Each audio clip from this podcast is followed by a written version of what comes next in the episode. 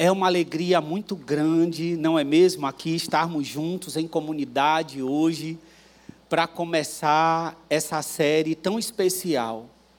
Você já deve ter sido, você que, que está nos acompanhando em casa também, é, em meio a todos esses cânticos, a toda essa adoração que já foi cantada, porque verdadeiramente você cantou aqui nessa manhã tantas verdades cruciais para o seu coração.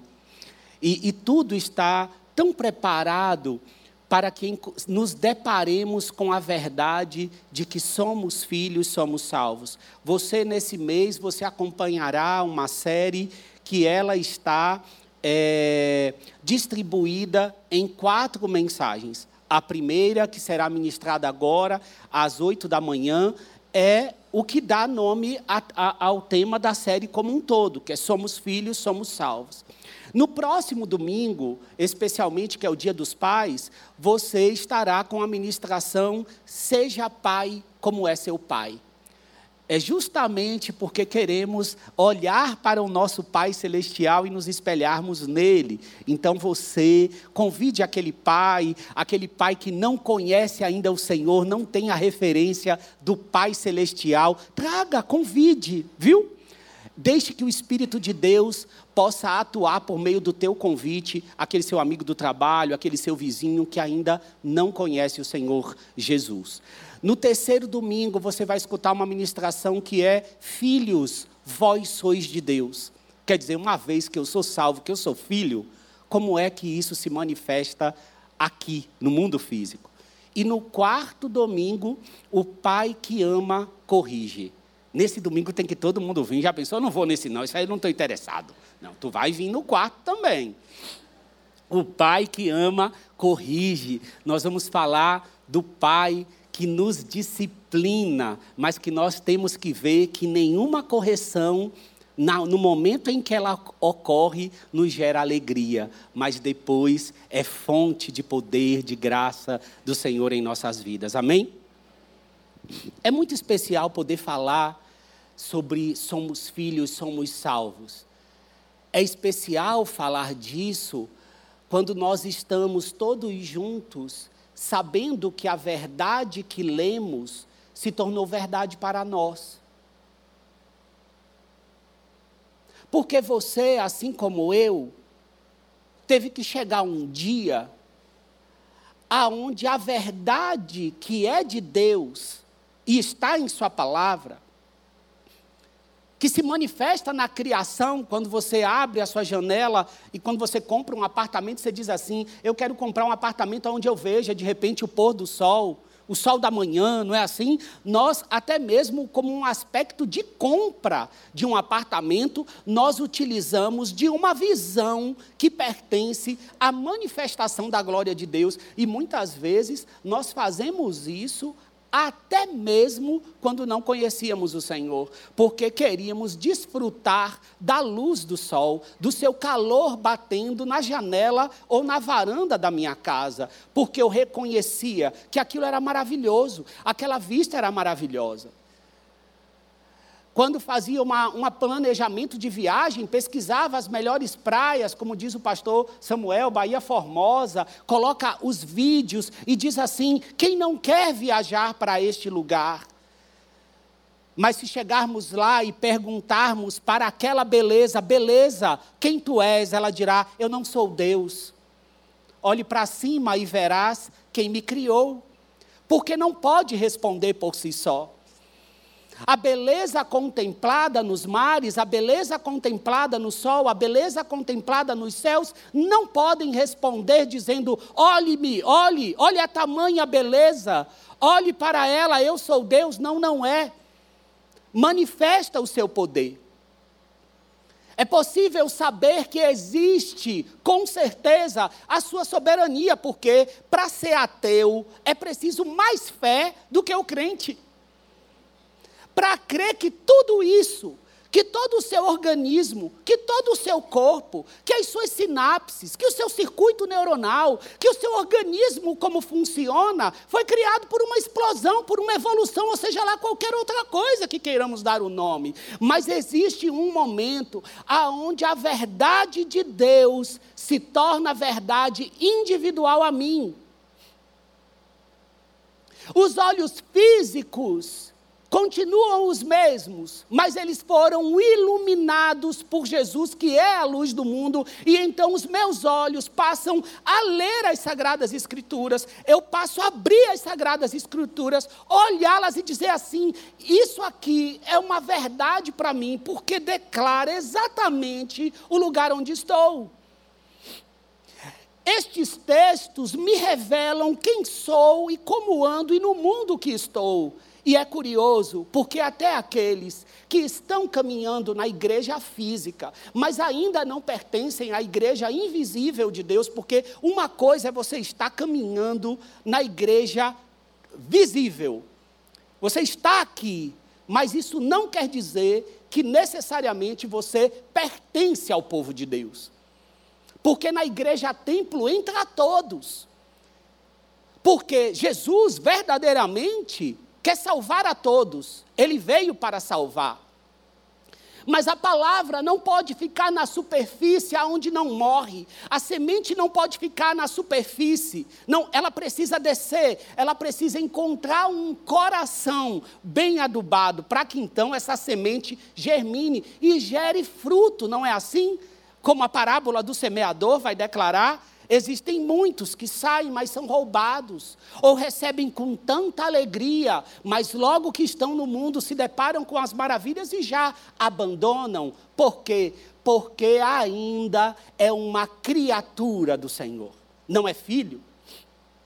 Nós temos dois conceitos de filho. O filho é, é, que nós utilizamos em nosso contexto social. Todos nós somos filhos de Deus e, e, e, nós estamos entendendo o que isso quer dizer quando estamos naturalmente caminhando é, no nosso trabalho, no, no social, na sociedade. Existe esse termo. Mas, biblicamente, nós sabemos que filho de Deus é aquele que nasceu de novo é aquele que recebeu o espírito de adoção.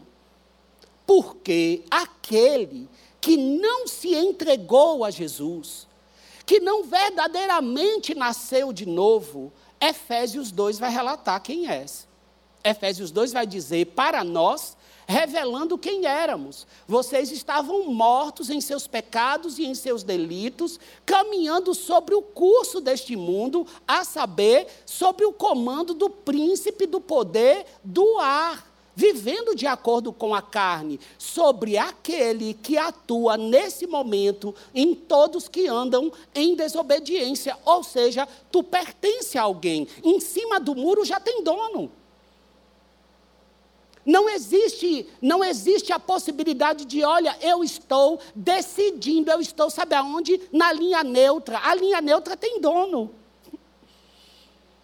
A linha neutra também pertence ao príncipe do poder do ar.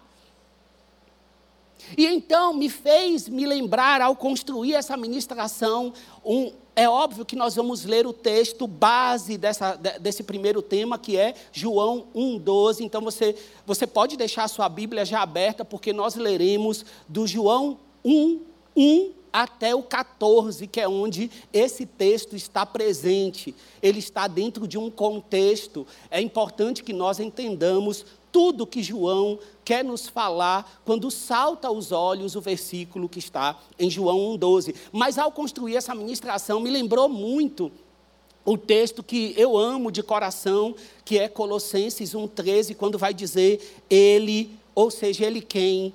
Deus Pai, nos libertou do poder das trevas, ou nos libertou do império das trevas. O que é esse império? Na verdade, é exatamente a manifestação desse sistema que eu estava e eu fui liberto dessa cadeia, dessa forma de ver o mundo e se manifestar com ele, de ofender a Deus e não estar nem aí, e, e nem ao mesmo é, é saber que aquilo ter a consciência que aquilo ofende a Deus. Você estava dentro desse sistema, e é isso que o texto está falando: império das trevas, um sistema que você estava e não podia se libertar. Eu estava nele. E eu me lembrei do quanto eu dizia, é, todo mundo, eu, eu, já contei várias vezes aqui o quanto que a história do meu pai, que era alcoólatra, e o quanto nós lutamos para tirarmos, para tirar ele do alcoolismo. E uma das coisas que nós fizemos, eu particularmente, a minha mãe, foi é, ir verdadeiramente no centro. Né?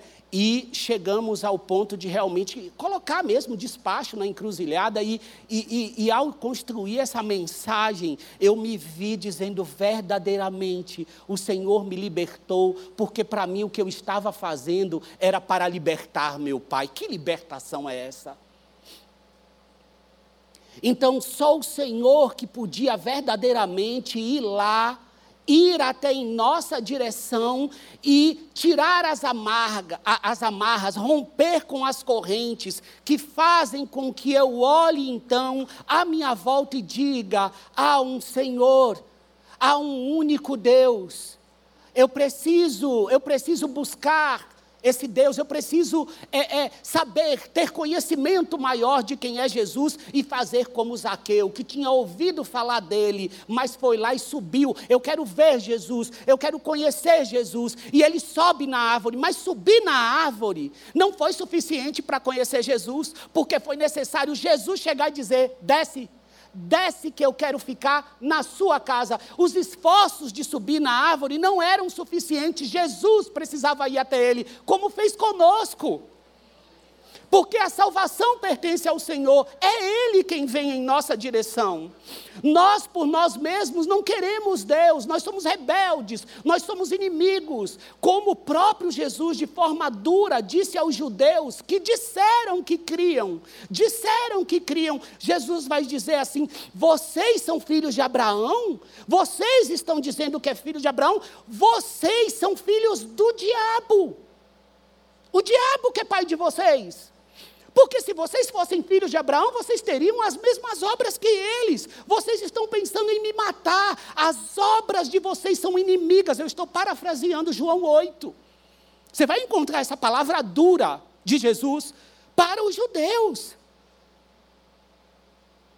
Que termina com um conhecimento tão terreno, cabeça tão grande, coração tão miúdo. Porque eles vão dizer: como assim? Nós estamos falando de 50 anos. E como que você está dizendo que você conheceu, viveu com Abraão? Antes que Abraão fosse, eu sou. E então eles pegam as pedras para apedrejá-lo. Esse é o nosso Jesus. Que prega a verdade, que diz a verdade, que proclama a verdade, que é a verdade e que é Deus. Para que eu, diante da verdade, eu me prostre e seja salvo. Porque a verdade, ela condena para aqueles que o rejeitam, mas o objetivo da verdade é a salvação. O objetivo da verdade é fazer com que o homem seja liberto, livre e se torne filho de Deus. Por isso que o texto vai dizer: e nos transportou para o reino do seu filho amado, em que temos a redenção e a remissão dos pecados. Eu tenho o resgate.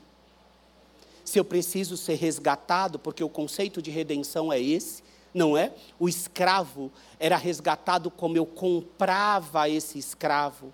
Eu, eu resgatava, eu pagava um preço, então a partir do momento esse escravo passa a ser meu. O conceito de redenção está aqui adotado porque foi isso que Cristo fez. Pagou para que eu pudesse então ter os meus pecados perdoados, nenhuma culpa há, e me tornar então filho de Deus.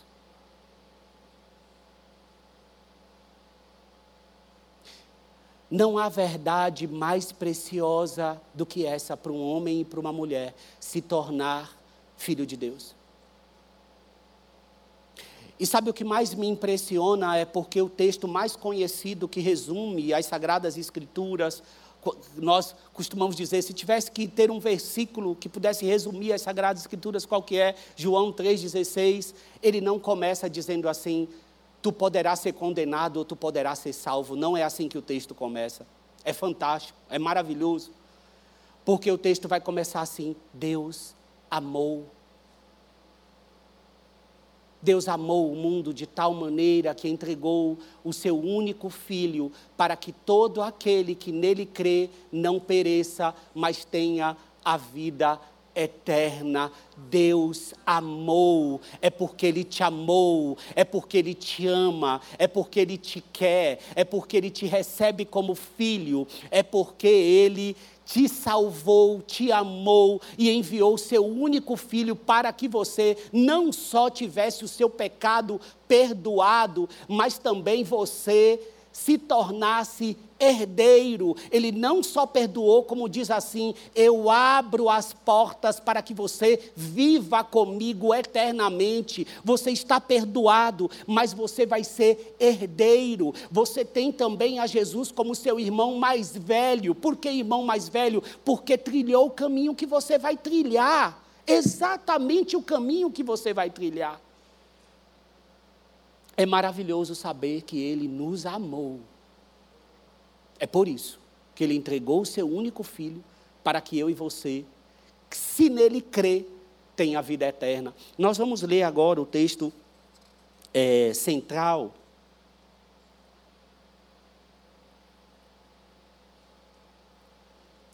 Eu quero que você abra a sua Bíblia em João, capítulo 1, do verso 1 ao 14.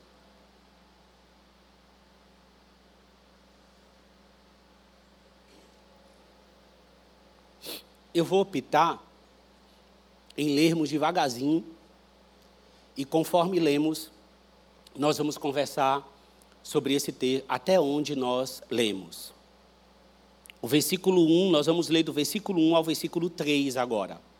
Vai dizer assim: No princípio era o Verbo, e o Verbo estava com Deus, e o Verbo era Deus.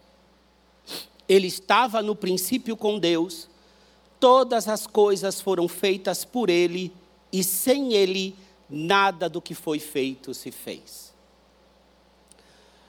É tão curioso porque é, João é um livro que está apartado, separado, embora seja os evangelhos, ele está separado dos sinóticos.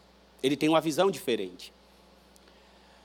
E João, a preocupação de João é tornar claro que Jesus é o Filho de Deus.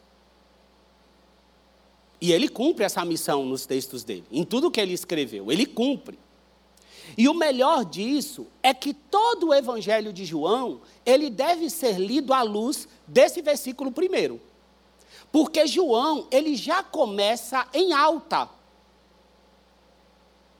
ele já começa uma declaração que ele vai para Gênesis 1:1. Ele entrelaça com Gênesis 1:1, fazendo com que nós saibamos aquele que está lá embaixo dizendo assim: Tu se tornou filho de Deus. Ele quer dizer assim: quem é esse? Para que você não tenha dúvidas e não tenha problemas em misturar o conhecimento de quem é o Deus que te salvou. João não permite isso. Ele não dá brecha. Ele não quer que você confunda. Ele não quer que você seja um filho com desconhecimento em relação ao pai. Não. Ele ergue isso, dizendo: olha, no princípio era o Logos. A palavra grega é Logos que é traduzida aqui como verbo. E o que o João está querendo dizer? Ele está dizendo assim, ó, lá no princípio, quando você, quando você lê Gênesis, ele é assim, lá no, Deus no, no princípio Deus criou. Começa com a criação. Mas aqui o texto começa, no princípio era o verbo. O que, que ele está querendo dizer? Olha só, lá no princípio, aonde Deus estava criando, era o verbo. Você já sabe, por causa do texto inteiro, que o verbo estamos falando de Jesus, certo? Estamos falando de Jesus. E o que, que João está querendo dizer? Olha, no princípio era o verbo. Ele estava lá. Ele estava lá. Ele é desde a eternidade. Não foi criado. Por que não foi criado? E aí João vem destrinchando, ele diz assim: e o Verbo estava com Deus. Olha só, o Verbo era Deus no princípio, ou seja, ele estava lá. Agora ele diz assim: ó, estava com Deus. Sabe o que é isso? Ó, estava face a face com Deus. Estava face a face com Deus. Esse é o Logos, e depois ele diz: e o Logos era Deus. Agora arrebentou. Arrebentou com tudo. Porque ele vai repetindo. Ele vai repetindo, parece que aprendeu com quem? Com o Enéas Toninho, né? Repetir, repetir e repetir. Então, assim, olha só, o verbo era o verbo, o verbo estava com Deus e o verbo era Deus. Ou seja, João, ele extrapola com o conceito grego de logos, que era o que entendiam que era o logos. O logos era entendido pelos gregos como como um instrumento que faz com que a criação se sustente, que faz com que tudo exista. Ele diz assim: "Não, não, não, não, não, não. O conceito que ele traz, ele vai muito além. Ele não está paralelo ou com o mesmo conceito de logos que o, os gregos utilizavam, porque ele vai confundir agora cada um de nós, porque ele vai dizer assim: sabe o logos? O logos é uma pessoa. Porque estava com Deus. O logos estava com Deus. E o logos é Deus. E aí, quando o texto continua, vai dizer: ele estava no princípio com Deus, Todas as coisas foram feitas por ele, sem ele, nada do que foi feito se fez. Então João já diz assim: olhe, é, aquele que eu estou dizendo que torna filho, na verdade, pode olhar aí, olha em tua volta, olha as árvores, olha o mar, olha tudo, está vendo tudo? Está tudo sustentado pela força da palavra do seu poder e o seu poder. Tudo. Se tudo está do jeitinho que está, se o sol está no lugar que está, se a lua está no lugar que está, se os mares têm as suas delimitações, se cada animal tem um tipo de barulho, tem um tipo de ruído, se cada flor, se cada espécie de vegetação tem um tipo de cor, tem um tipo de forma. Eu estava esses dias passeando, é, junto com a Ju, no, no é, no, no, Instituto Butantan.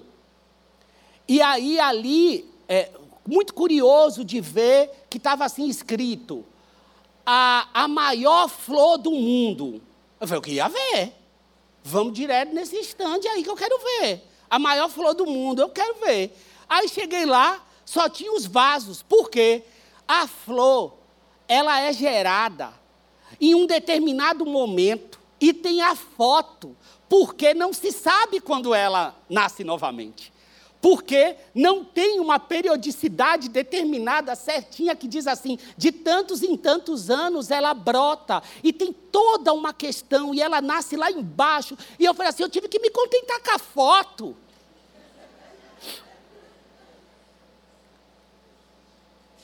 Porque aquela flor nos confunde.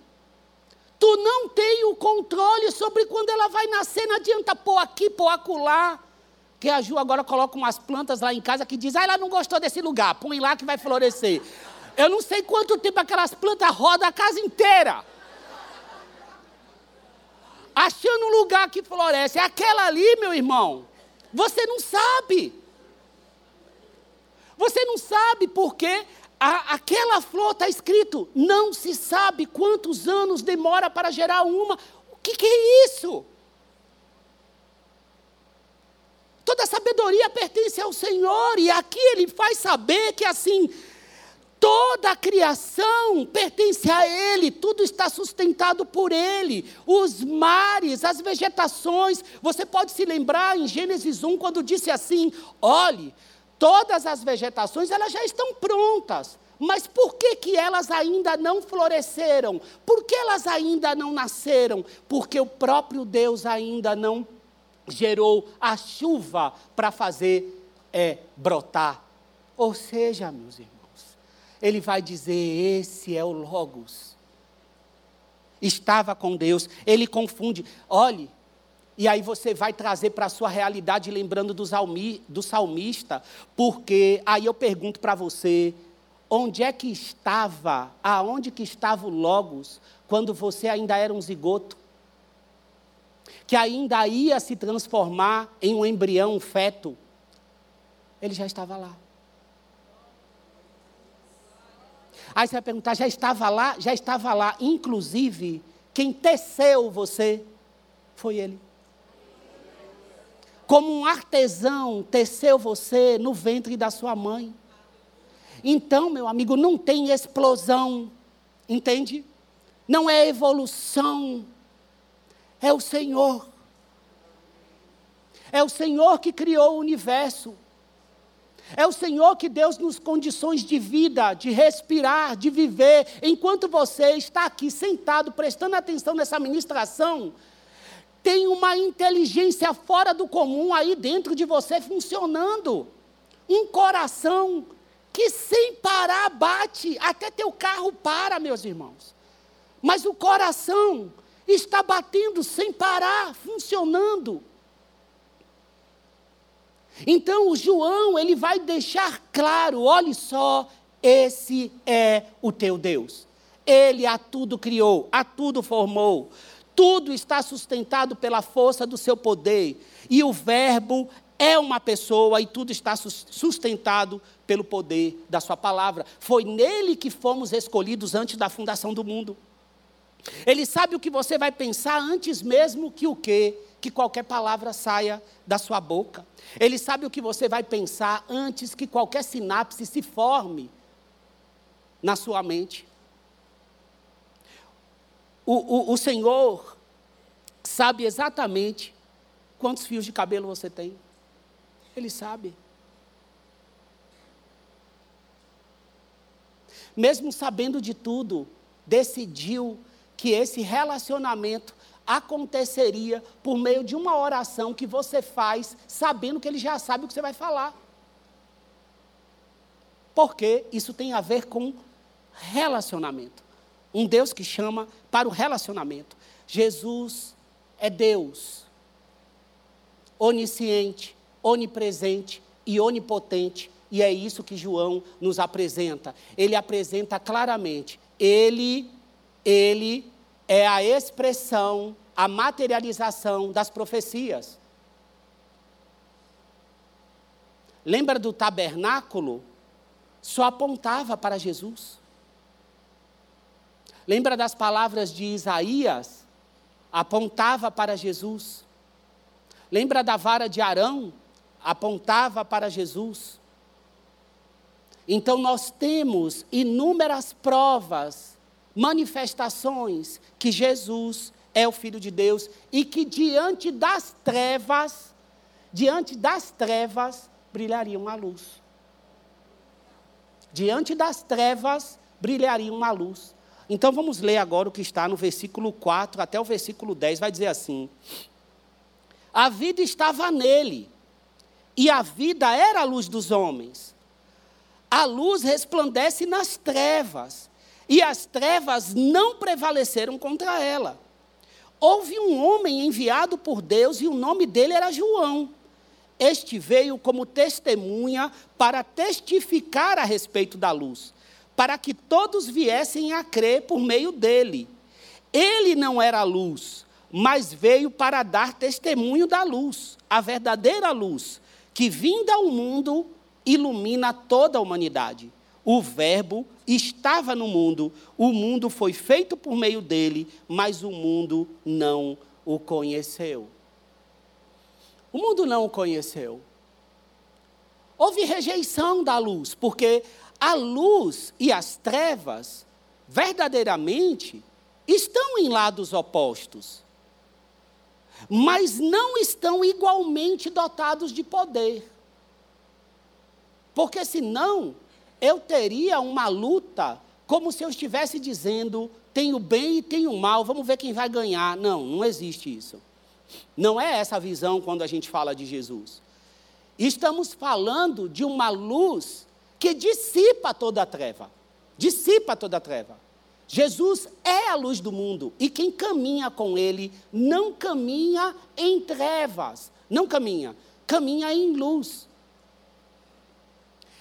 Há quem anda em trevas, na verdade, é porque rejeita a luz, mas não faz que a luz deixe de existir. Luz, as trevas, elas não prevalecem sobre a luz. Elas não estão com o mesmo poder.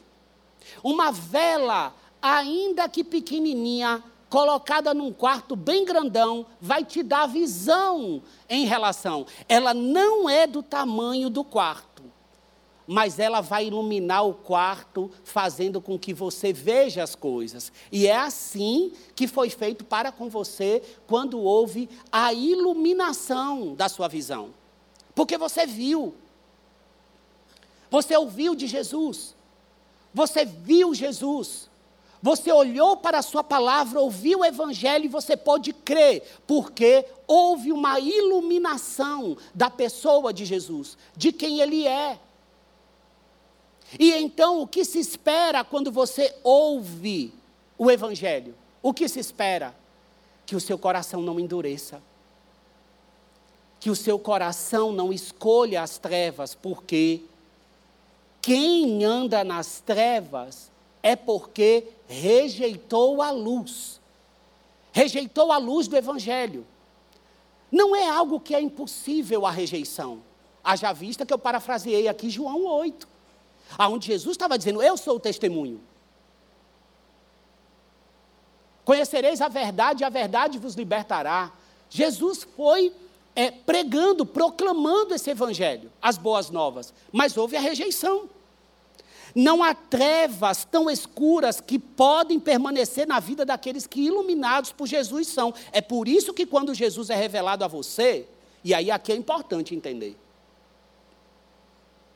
não há como compatibilizar, irmãos, não há como compatibilizar a luz com as trevas.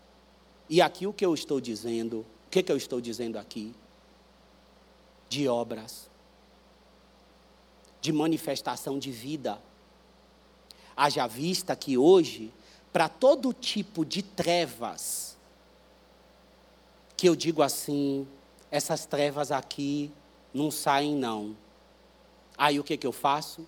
Crio uma igreja onde essas trevas são é luz. Não adianta. Não muda quem é a luz.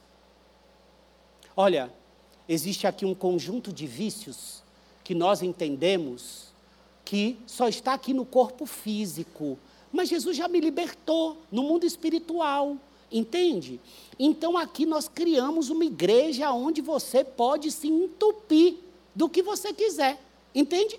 Pode fazer isso, não tem problema.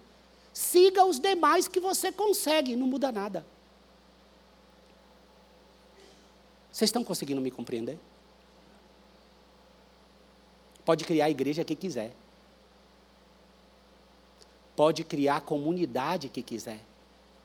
As trevas nunca prevalecerão contra a luz. Porque a luz ilumina a tal ponto de um coração saber que aquela comunidade que tem a placa que Jesus é o Salvador, ali não há salvação. Por quê? Porque o Espírito de Deus está. Jesus subiu, mas deixou o Espírito de Deus. O Espírito de Deus ainda convence o homem do pecado do juízo. Da justiça, do pecado e do juízo, ele ainda convence. Ele ainda ilumina. Então, as trevas que estão em nós, o que acontece? Ela tem que sair. Ela sai com a iluminação. Jesus é o nosso sumo sacerdote o perfeito. Morreu na cruz, se fez homem, conhece toda a fraqueza humana a tal ponto de ter autoridade para ajudar todos nós em nossas fraquezas, não há trevas que não possam ser dissipa dissipadas pela luz que é Jesus. Não há. Não há trevas que não possam ser dissipadas. O vício, ele dá lugar à liberdade e ao domínio próprio. Os olhos que se voltavam, não sei se você foi assim ou conhece alguém que quando passa com os olhos, O homem passa com os olhos, tá de olho numa mulher assim, o olho, irmãos, tá assim, ó, tá levando aquela mulher para casa. Ou vice-versa. O que é isso? Você consegue ter a percepção da malignidade do olhar. O que é aquilo? Trevas. Os olhos que se voltavam para homens ou mulheres com um ar de consumo dão lugar a um olhar de vida, porque ele é vida. A vida estava nele. O nervosismo que escuro é e que amarga a alma, já viu? O homem, a mulher que diz assim: o meu problema é nervosismo, mas aqui a questão é por causa do sangue da minha família, que é assim. O sangue da tua família, meu querido, também tinha trevas lá. Está entendendo? No sangue da tua família também tinha trevas. E a luz tira essa treva desse sangue. Então, não vai achando que é por causa da tua família, que esse sangue é muito quente, irmão, ele esfria o teu sangue. Então, o nervosismo que escuro é e que amarga a alma com escuridão, recebe um grito da parte da luz, expulsando porta fora para dar lugar a um coração manso. É possível. A mente é iluminada e a sua inclinação, que então era para a carne, produzia morte, agora é vida e paz, porque a sua inclinação pertence ao espírito. A inimizade é trazida para a luz, porque era assim que você era, inimigo de Deus. Essa inimizade é trazida para a luz e se torna conhecida, para que, uma vez apresentada à luz, seja apontado o caminho da reconciliação e dê lugar para você ser promovido a amigo de Deus chamado amigo de Deus. Não é só filho, não, amigo de Deus. Não há lugar para tudo que em sua consciência a luz deu nome de trevas, que a prática te coloca na escuridão.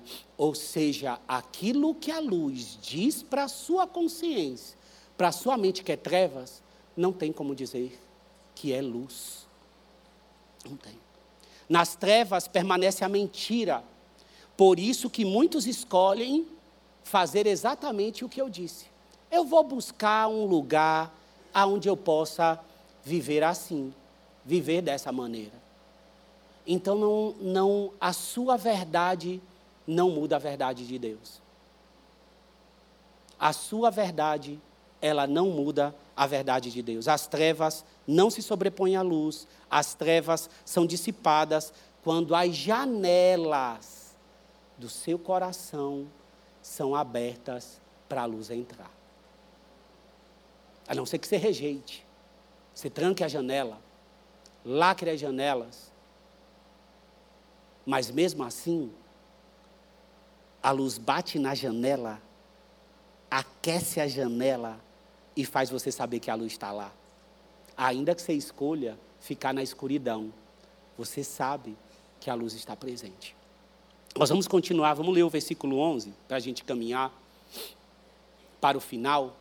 Lembrando que é a primeira vez que eu estou falando que estou indo para o final, ainda tem duas.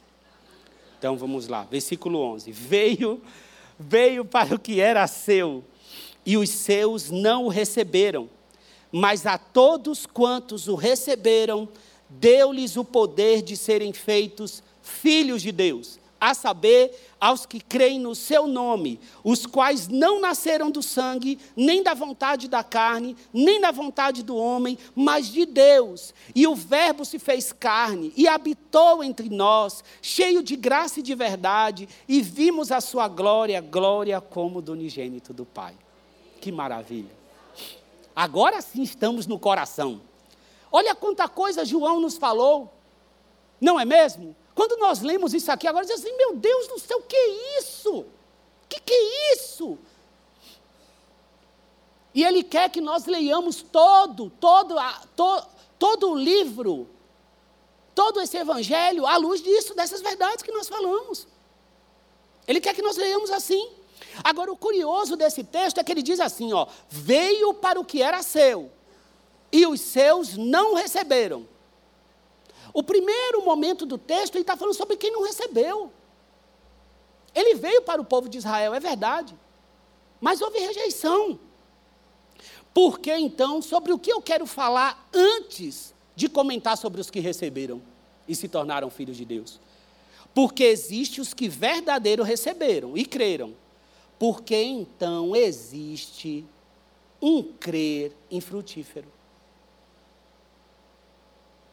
Existe um crer infrutífero.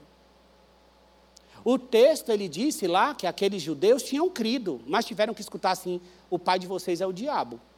E agora, como fica? O que é esse crer então? Porque aqui está dizendo que os que receberam, aos que creem no seu nome. Mas existe um crer infrutífero. Existe um crer infrutífero. Porque tiveram aqueles que receberam, e aí eu quero ler para você, e aí você pode abrir, porque nós já concluímos a leitura do texto central. Eu quero que vocês leiam João, abram em João 2, 23 a 25. Nós vamos ler.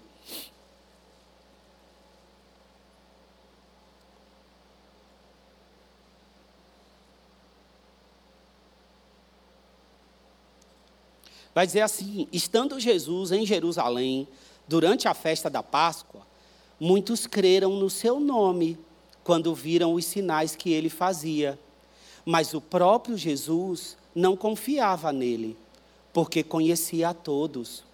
E não precisava que alguém lhe desse testemunho a respeito das pessoas, porque ele mesmo sabia o que era a natureza humana. Percebe o que o texto está dizendo?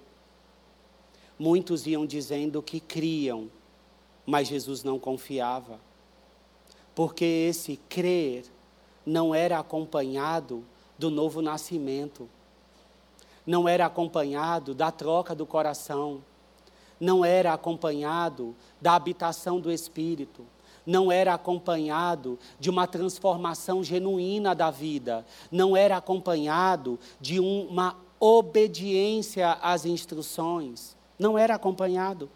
Vocês querem lembrar de uma coisa comigo? Vocês lembram do Simão, o mago?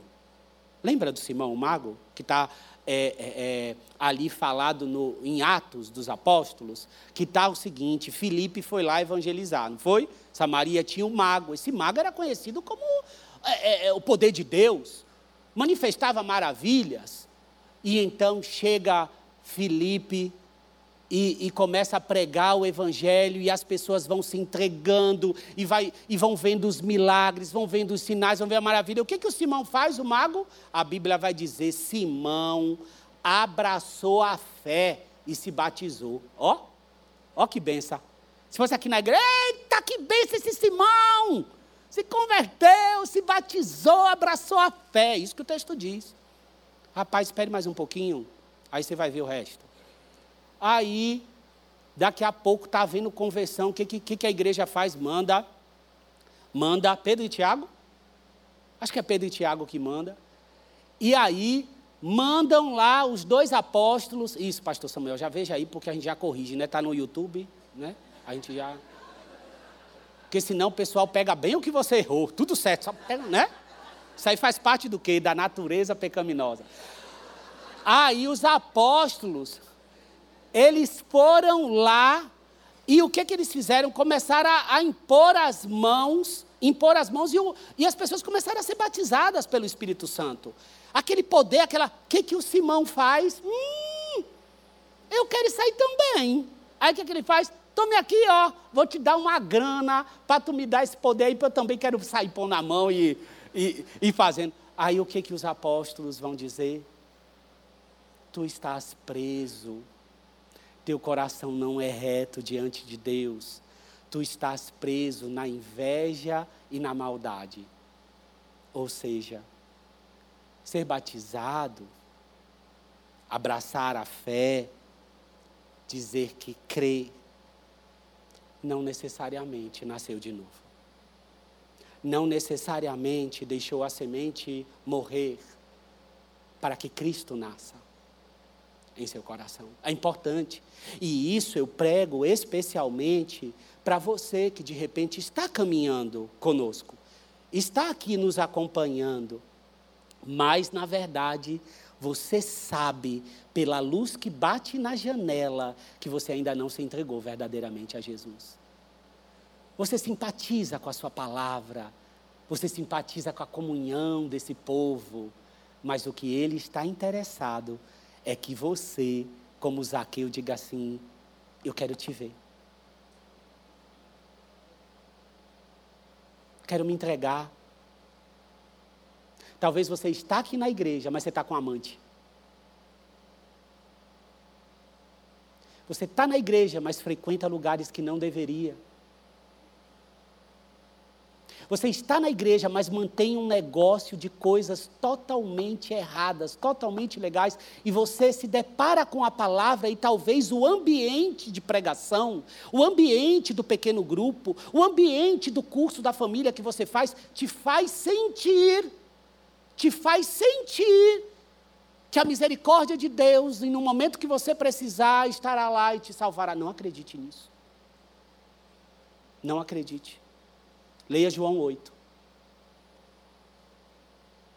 Existe um curso desse mundo e que você precisa se entregar, se prostrar, se render a Jesus, porque depois que Jesus foi na casa de Zaqueu, o que, que ele disse? Houve salvação nesta casa. E o que que Zaqueu disse? Olha, eu já estou aqui dando aos pobres, se alguém eu roubei, eu vou restituir, porque há naturalmente uma mudança no coração daquele que se entregou a Jesus. As trevas são dissipadas pela luz. Existe um crer que é revestido de reconhecimento. Existe um crer que é revestido de reconhecimento, mas não de quebrantamento. Existe um crer que é revestido do medo da perdição, medo do inferno, mas não da troca do coração. Existe um crer que é revestido da atenção às necessidades e da provisão, mas não concede salvação. Existe um crer que é revestido de emoção, mas não concede arrependimento e nem sequer novo nascimento. E a minha pergunta para você, que me ouve, que me ouve e está assim, é: desce da árvore, que Ele quer estar na sua casa. Não fica mais olhando da árvore, não, porque tu desce da árvore e vai para todos aqueles lugares que tu está acostumado a ir. É para descer da árvore e deixar ele ir com você para casa. Para que haja salvação na sua casa. Amém? Faça isso. Faça isso. Agora nós concluímos, segunda vez que estou dizendo, nós vamos concluir, a bênção de se tornar filho de Deus. A bênção de se tornar filho de Deus. Porque o texto, queridos, ele vai dizer assim, ó, versículo 13: os quais não nasceram do sangue, nem da vontade da carne, nem da vontade do homem, mas de Deus. Ou seja, não adianta dizer, eu nasci numa família crente, eu nasci em berço evangélico. Olha, minha mãe ora tanto, a questão não é sua mãe, não, a questão é você. Até aquele que diz assim: olha, eu não tenho testemunho nenhum para dar, sabe por quê? Eu nasci, nasci em berço evangélico, querido, não tem isso não. Teve um momento em que Jesus foi revelado a você. Mesmo que você tenha filho de pastor, não está salvo, não. Está salvo, pastor Joanã? Porque é filho de pastor? Amigo, não é por descendência, não. Ah, porque minha linhagem está salva aonde? Olhe, você tem que se entregar a Jesus, todo mundo tem que se entregar a Jesus. Chega a sua hora, ainda que você tenha nascido em berço evangélico. É necessário se entregar a Jesus. Não é por causa do seu sangue, não é por causa da sua família, não é, é para pobre, é para rico, não importa a nação, não importa a raça. É necessário nascer de novo, não foi assim? Nicodemos não foi lá em Jesus dizer: olha, mas a gente sabe, a gente está vendo as manifestações de poder na tua vida. Ele, mas não basta isso não. Vocês entendem, entendem muito do que é daqui, ó. Mas tem que nascer de novo. Aí ele pega e fala, mas como é que eu vou entrar de novo na barriga, ó? Nascer da água e nascer do Espírito. E sabe o que é curioso? É que tem um exemplo tão legal que Jesus conta para Nicodemos na hora que ele quer explicar isso. Ele diz assim: Vocês lembram da serpente? Que o povo de Israel tinha sido liberto, não é? Tinha saído da, do Egito, porque aquilo ali é uma ilustração nítida de salvação, de livramento. e está caminhando lá com o povo. Chega uma hora que o povo dá um descontentamento. Que comida miserável! Não tem água, não tem pão. Fala mal de Moisés. Fala mal que Deus é esse, que tira a gente do Egito. O que, que acontece? O Senhor manda as serpentes venenosas e as serpentes começam a picar todo mundo. O que, que acontece? Um monte começa a morrer. O que, que aquela morte simboliza? A morte daquele que não se entrega a Jesus, morte eterna. E depois, eles chegam, perdão, nós falamos mesmo. Pecamos contra o Senhor e pecamos contra você, Moisés. Ao que? O arrependimento. Então, o que, que o Senhor diz? Ergue uma serpente de bronze, coloca no poste e todos que olharem, olha só, instrução e obediência. Todos que olharem para a serpente vão ser o quê? Curados e terão o quê? Vida. Viverão. Quem é que foi levantado, irmãos? Quem é que foi levantado? Jesus foi levantado. E todo aquele que olha para o sacrifício de Jesus, que olha para Jesus, mas obedece. Não é uma vida com trevas. Olha para Jesus, o recebe, crer em Jesus, porque aquela morte, aquela morte, irmãos, para que que era?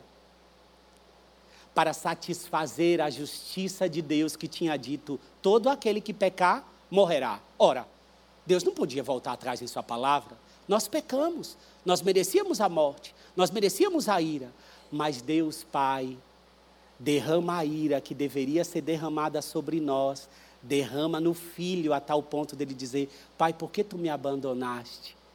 Porque toda a ira dos nossos pecados passados, presentes e futuros estavam sendo derramados sobre Jesus. O próprio Deus deu a sentença e o próprio Deus desceu para pagar no nosso lugar.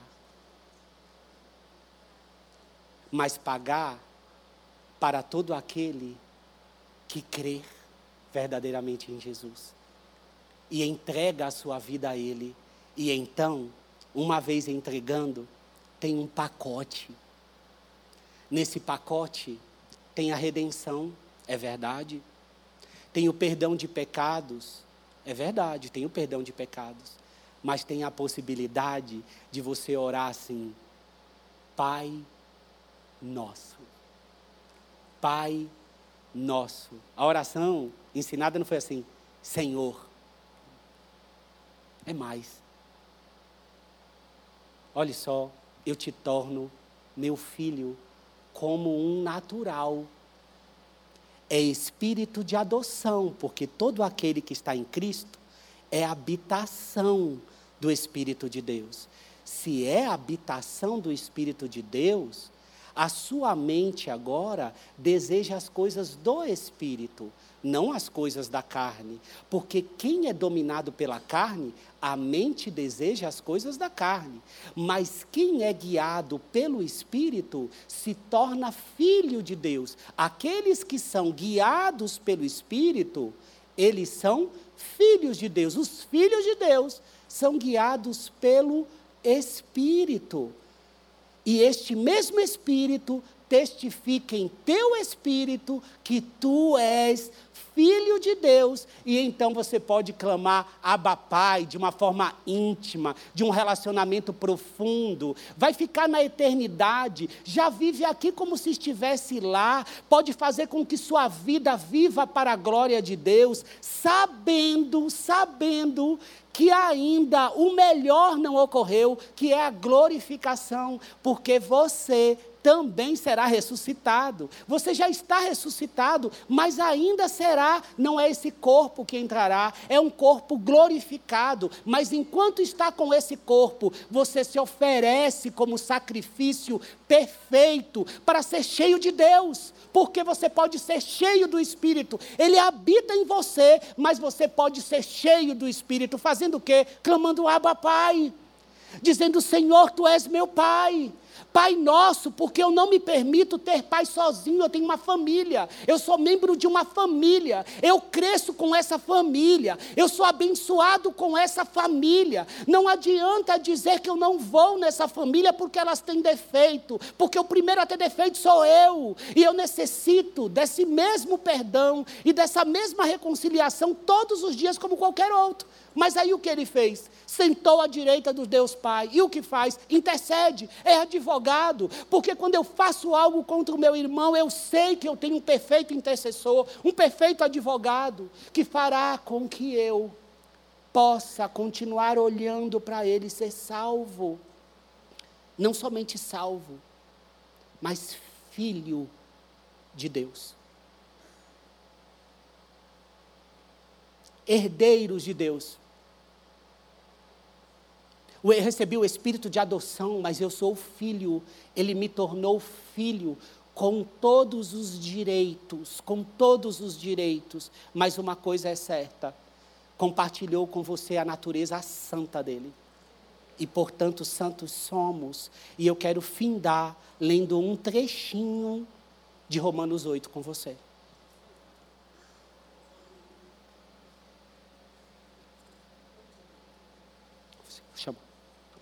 Nós vamos cantar antes de ir embora, viu, irmãos?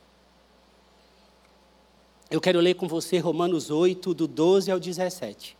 Não teria texto melhor para a gente findar essa ministração. Vai dizer assim: Assim, pois, irmãos, somos devedores não à carne, como se estivéssemos obrigados a viver segundo a carne.